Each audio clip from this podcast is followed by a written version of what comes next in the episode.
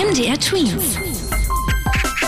Dein 90 Sekunden Corona-Update. Thüringen hat zwar im Moment deutschlandweit die höchsten Corona-Zahlen, aber auch gleichzeitig die besten Impfzahlen. Heißt, deutschlandweit wurde durchschnittlich in Thüringen bisher am häufigsten geimpft.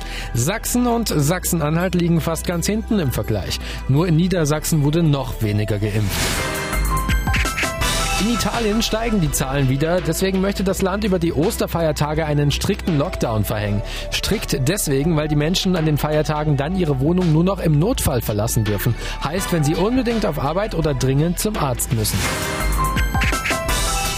Der AstraZeneca-Impfstoff ist zwar zugelassen, aber in Dänemark, Norwegen und Island wird der jetzt erstmal nicht mehr benutzt. Hintergrund ist, dass wenige Geimpfte auf einmal starke gesundheitliche Probleme hatten.